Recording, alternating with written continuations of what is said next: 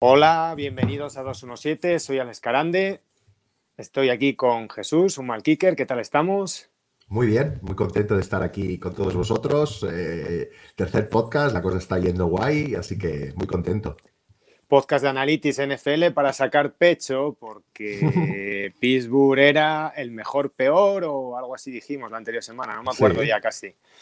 Sí, sí, en esta semana lo hemos visto, ¿no? El, el mejor peor equipo o el mejor peor récord imbatido, digamos, de los últimos años o desde que tenemos datos.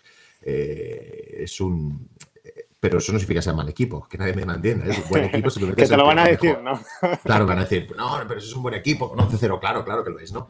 Pero sí que veíamos que tenía una serie de de alertas por dos razones. Una por contra quién había jugado, pero sobre todo otra porque su ataque tampoco ha funcionado muy bien, ¿no? Y ha sufrido mucho y es un ataque, una defensa muy potente, aunque ha tenido bajas sensibles ahora, pero un ataque muy ramplón.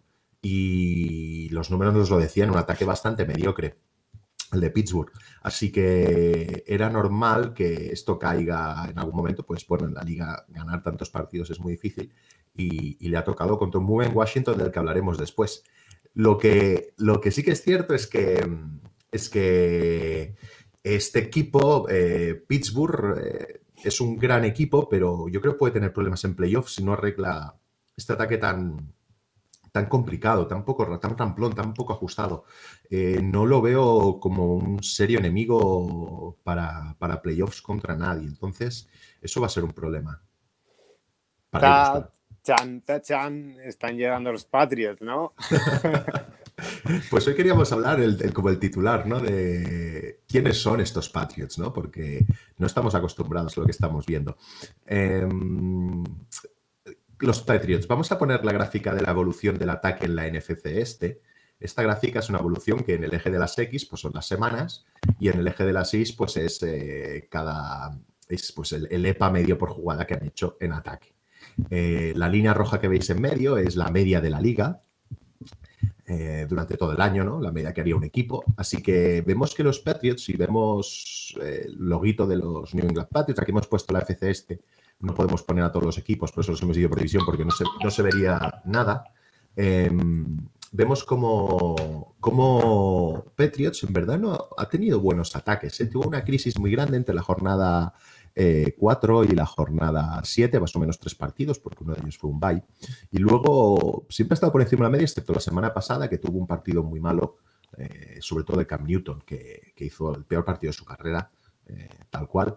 El resto de equipos, el resto de partidos, y sobre todo últimamente, Petros está teniendo un buen, un buen ataque, un ataque bastante decente. Lo curioso es cómo lo está consiguiendo, es decir, está fuera de toda está fuera de toda lógica de la NFL actual. Si vemos la gráfica de los ataques, los ataques en la NFL, eh, aquí vemos una gráfica donde vemos que New England Patriots, esto es en las últimas cinco semanas. New England Patriots es el quinto mejor ataque en las últimas cinco semanas, que esto tiene mucho mérito. Eh, tiene un, tiene una, sobre todo está corriendo muy bien, es el tercer mejor equipo que corre y con un dropback, un pase, digamos, que no está mal, es un 7, un 8, es decir, un top 10, ¿de acuerdo? Pero sobre todo está ganando desde la carrera, cosa que, es bastante difícil en esta liga, ya, sabéis en las analytics lo que dicen, no es mucho menos eficiente, pero lo está consiguiendo, no, es muy sostenible en el tiempo, ¿eh? pero lo está consiguiendo. De hecho, el otro día mirábamos y cuando llega la endzone, eh, pases directos a la endzone de 105 snaps que han habido, solo han hecho 39 pases en la red zone, es decir, a 20 yardas de la, de la end. Solo ha hecho, 30 y, ha hecho 39 pases y de los cuales solo 11 eran directos a la end zone, es decir, rematan básicamente corriendo cuando llegan a la, a la, zona de anotación. Estos Patriots corren mucho, eh, corren muy bien y esto sostenido más un ataque de pase que con Cam Newton la verdad es que está siendo muy regular y eso es lo peor que te puede pasar también como quarterback, que un quarterback que te hace un día bien y otro día fatal, tú quieres algo regular, ¿no? Medio, a saber a qué esperar. Pues eso hace que, que estos Patriots están llegando, ya veremos hasta dónde, si consiguen entrar en playoffs y qué garra dar, pero sí que están siendo mucho más competitivos en un año donde tiene una plantilla muy pobre. Así que otro tanto para Belichick que se auto, se auto inventa y se auto, se auto siempre renueva y, la verdad es que demuestra a cada momento el pedazo de entrenador, que es esta temporada con más mérito sin duda. Pregunta rápida. Eh, ponme un poco más en contexto la temporada de Cat Newton, que me seguro que, ha hecho gracia. Esto de regular, eh, en el sentido de irregular, diríamos casi. De irregular, sí, sí, regular siendo irregular. pues si tenemos la gráfica de quarterbacks de toda la temporada, ¿vale? Es una gráfica que, pues bueno, nos marcan aquí, como ya habéis visto muchas veces, o podéis ver en mi hilo, eh, diferente la, puntuación en el eje de las D, el eje de las X es el CPOE, que es completos por encima de lo esperado. Es decir, calculamos cuál sería lo normal de completos en un partido y cuántos de más o de menos ha hecho. ¿no? Esto es gracias al tracking de jugadores que mediante la velocidad, posición y aceleración de cada jugador en cada instante del campo, pues podemos saber eh, qué referencias hay y según cómo está de cerca el receptor de cuánta separación ha conseguido el receptor o cuánta separación tiene el quarterback respecto a los defensores de la línea, etcétera. ¿no? Y en, la, en el eje de la I vemos el EPA.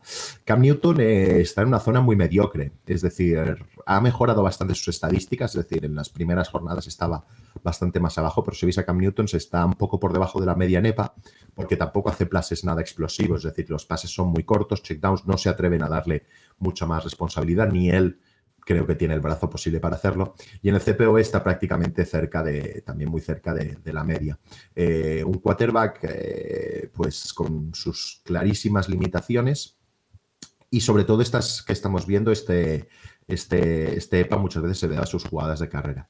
Eh, un quarterback con muchas limitaciones este año, pero que están haciendo que de cierta forma el equipo funciona de manera irregular. Lo que me pregunto es, ostras, con un quarterback de nivel, eh, estos patios volverían a ser top terrible seguro. Y con cuatro cacharras, es decir, es, es alucinante cómo, cómo, vuelven a estar ahí y, repito, es un gran mérito de Belichick. O sea, que no es verdad que esto de que Belichick sin Brady no es nadie, ¿no? es un discurso, sí. desde el analytics.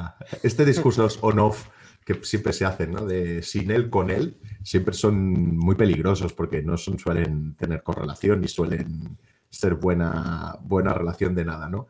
Eh, es indestriable, no sé si esta palabra está, existe, indestriable o, es... Inseparable. inseparable, sí, es inseparable saber qué mérito tenía uno y otro y seguramente era una combinación, era una parte de una parte de otro.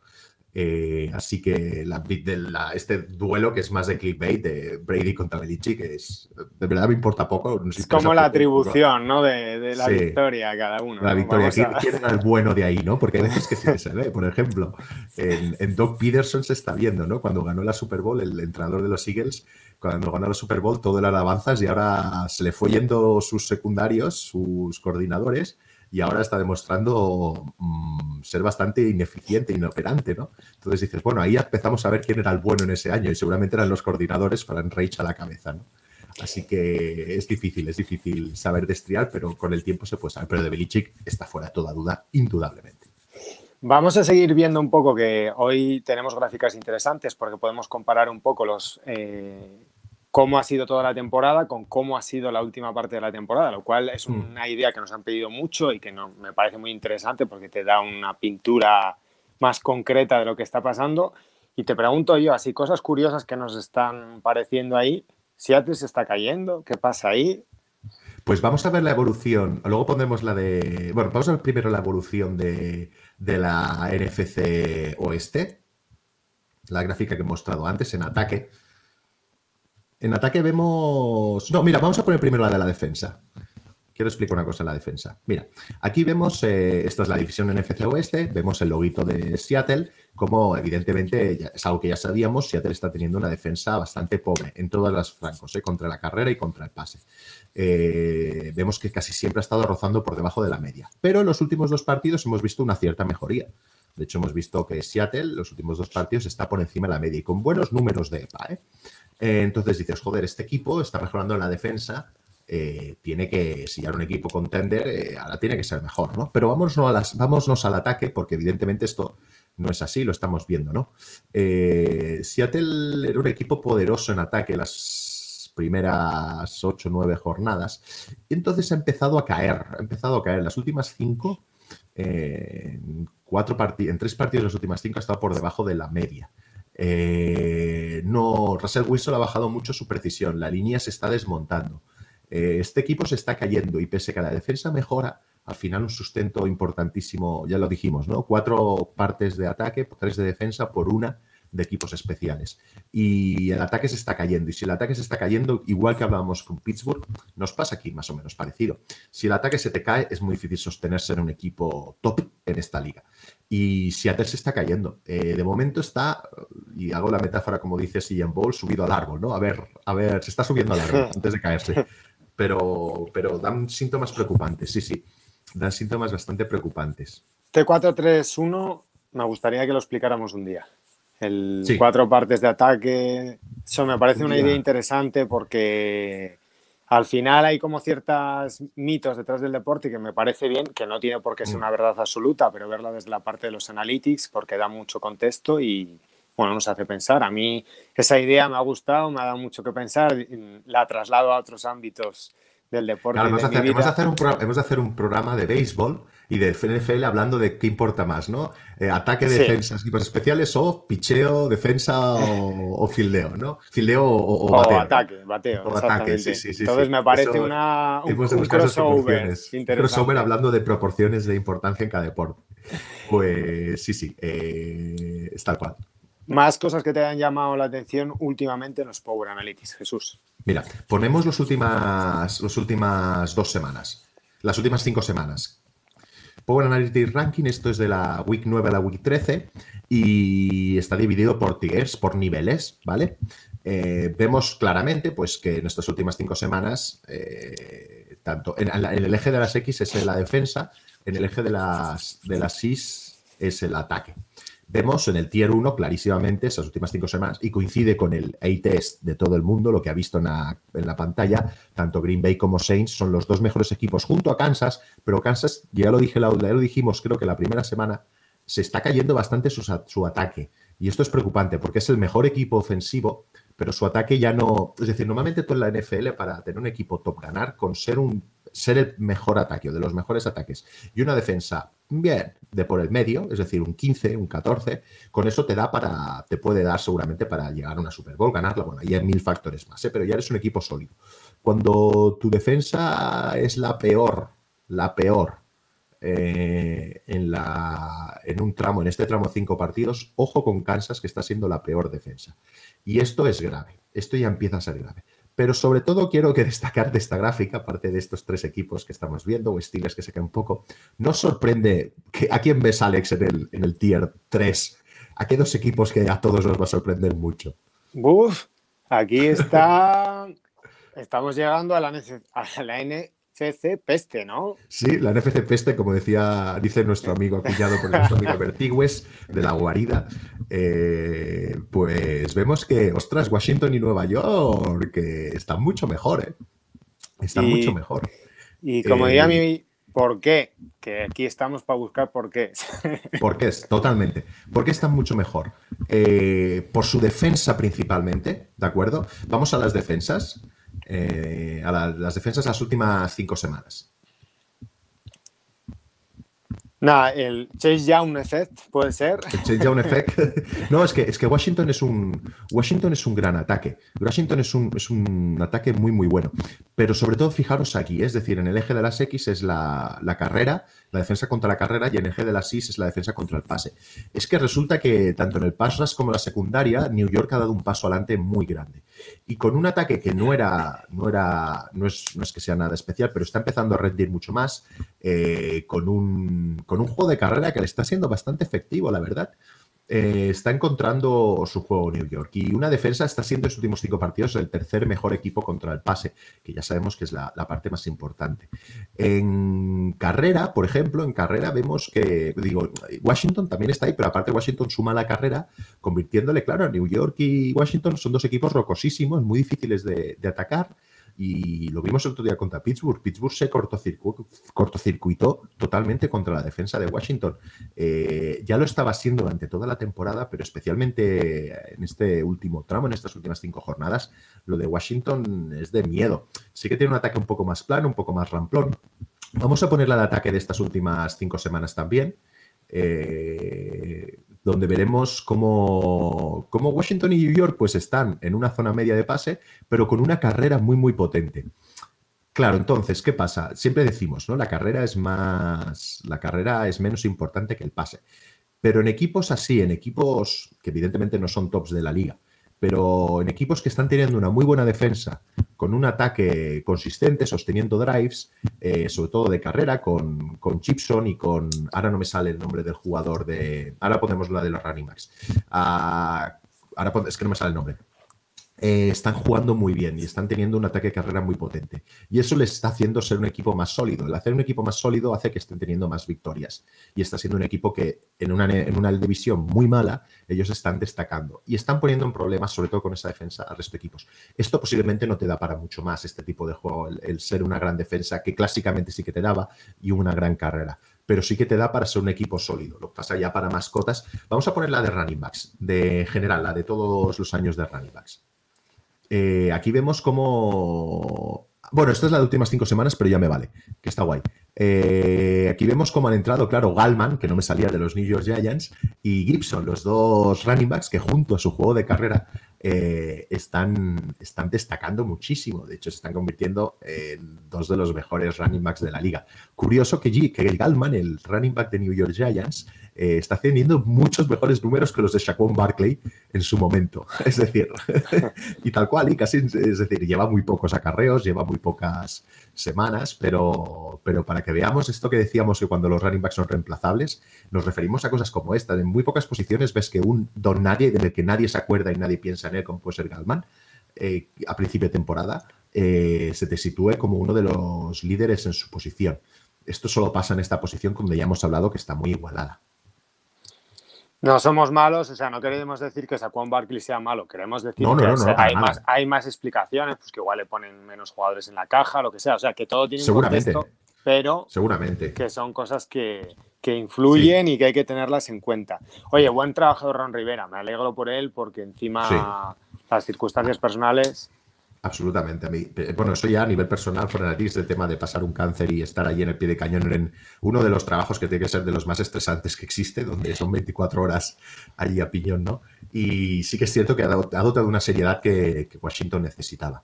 Y, y, de unas bases, porque al final podemos hablar mil veces de analytics y de, y de estrategias y de game planning, y de planificación, pero hay una cosa que son los fundamentales, ¿no? Y es el saber taclear, y es el saber moverse, y es algo que Belichick ha dominado mucho y es clave de su éxito. La ejecución.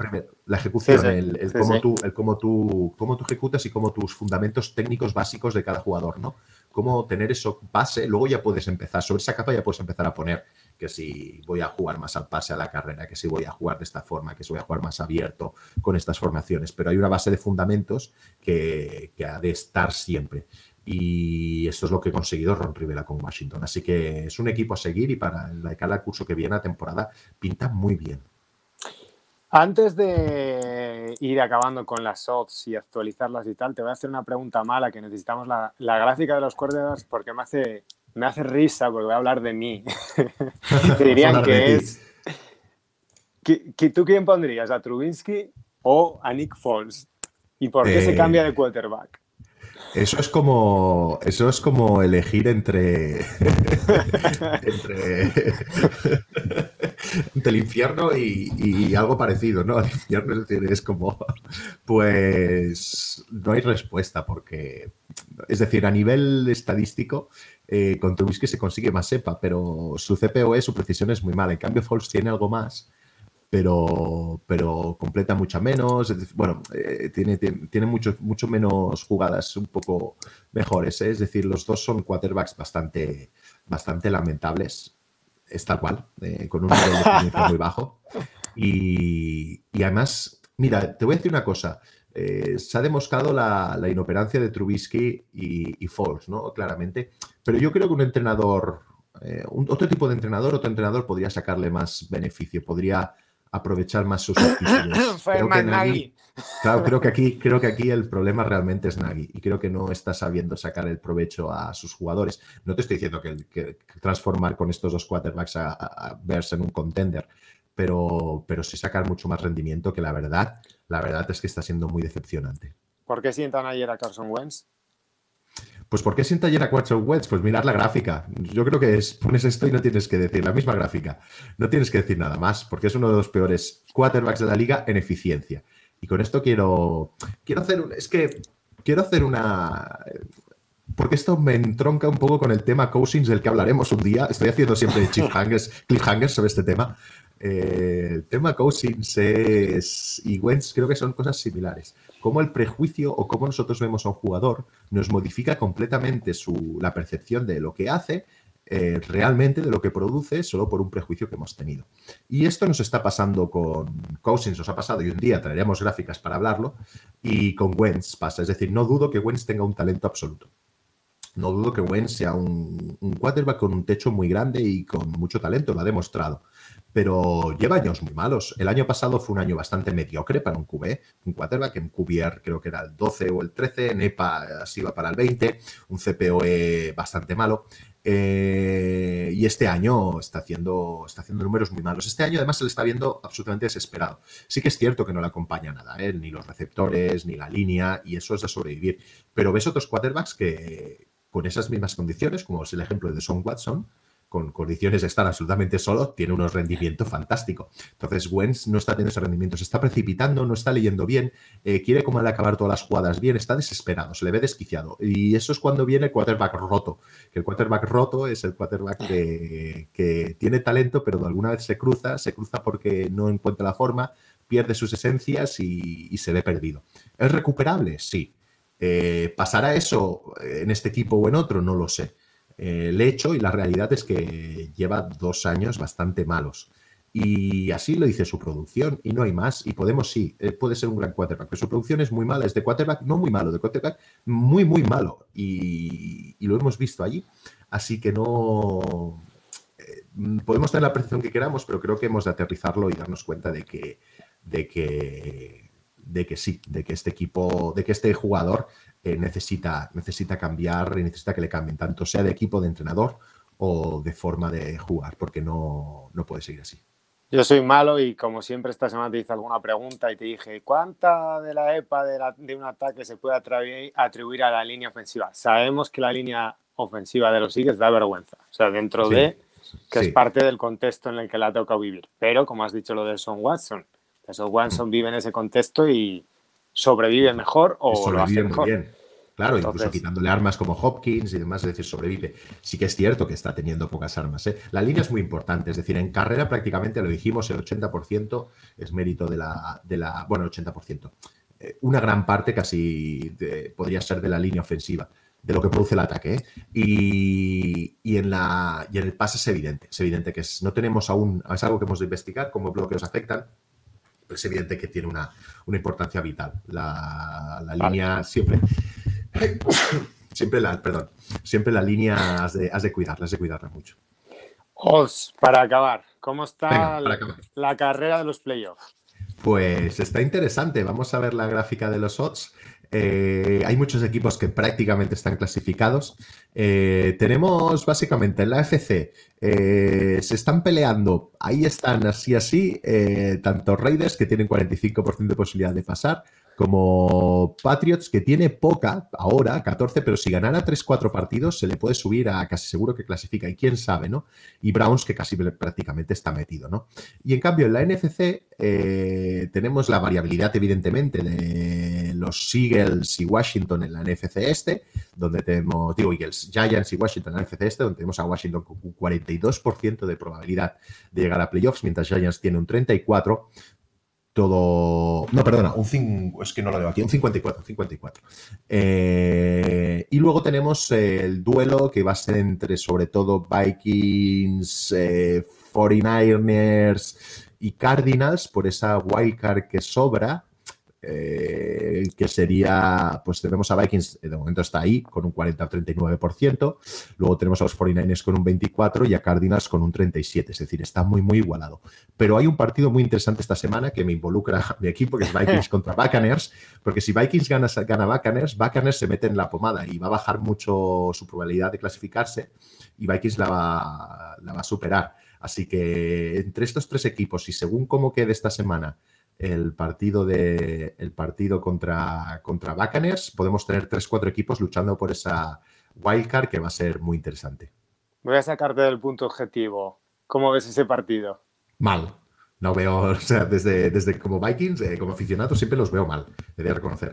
Pero lo veo mal. Vikings es un equipo muy regular, que tiene muchos. Es un equipo en transición, es decir, ha renovado muchos jugadores, así que eh, pese a que está dando más batalla y con un inicio horroroso que tuvo de 1-5, no creo que tenga suficiente cuerpo para, eh, para, para plantarle cara a Tampa. Todo que sí que es cierto, tiene un ataque muy bueno. Está atacando muy bien con Cousins, que está jugando muy bien como Justin Jefferson que está haciendo temporada élite. Le pones ojitos eh, a Justin Jefferson.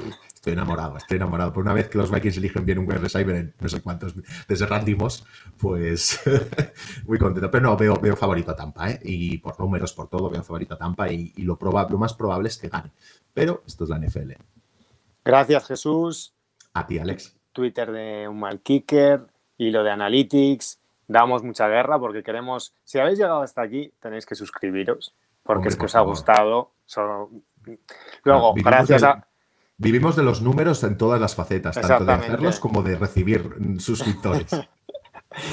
Gracias a Pepe La Torre, que se ha hecho un trabajazo, porque Jesús es un reto para nosotros. Nos empieza a mandar gráficas y decimos. Os he enviado esta semana 19 gráficas. Es como, joder, la próxima vez os lo juro que escojo las justo las que voy a usar. Porque es que no lo pienso yo, yo estudio el programa, digo, voy, cómo hago el guion, cómo pienso esto, dónde va esto, dónde va lo otro. Y luego llego yo y ponme esta gráfica que no he pasado. y nada, mil gracias. Nos vemos la próxima semana.